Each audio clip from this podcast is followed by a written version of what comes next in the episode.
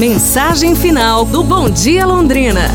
As duas vizinhas. Haviam duas vizinhas que viviam em pé de guerra. Não podiam se encontrar na rua, que era briga na certa.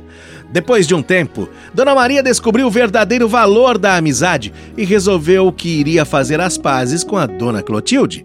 Ao se encontrarem na rua, muito humildemente, disse a Dona Maria assim: Minha querida Clotilde, já estávamos nessa desavença há anos e sem nenhum motivo aparente. Veja só, estou propondo para você que façamos as pazes e que vivamos como duas boas e velhas amigas. Dona Clotilde, na hora, estranhou a atitude da velha rival e disse que iria pensar no caso. Pelo caminho, ela foi ali, matutando. Essa Dona Maria não me engana. Se ela tá querendo me aprontar alguma coisa, eu não vou deixar isso barato. Vou mandar para ela um presente, só para ver a reação dela. Chegando em casa, preparou uma bela cesta de presentes, a cobriu com um lindo papel, mas acabou enchendo-a de esterco de vaca.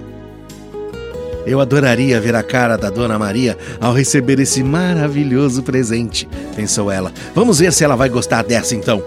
Mandou a funcionária levar o presente à casa da rival, com um bilhete.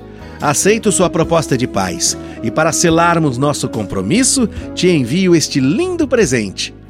Dona Maria estranhou o presente, mas não se exaltou e pensou assim: o que, que ela está propondo com isso, hein? Não estávamos fazendo as pazes, pensou. Bom, Deixe isso para lá. Alguns dias depois, Dona Clotilde atende a porta e recebe uma linda cesta de presentes coberta com um belo papel. É a vingança daquela asquerosa da Maria, só pode. O que será que ela me aprontou dessa vez, hein? Qual não foi a sua surpresa ao abrir a cesta e ver um lindo arranjo das mais belas flores que podiam existir num jardim e um cartão com a seguinte mensagem: Estas flores é o que te ofereço em prova da minha amizade foram cultivadas com o esterco que você me enviou e que proporcionou excelente adubo para o meu jardim.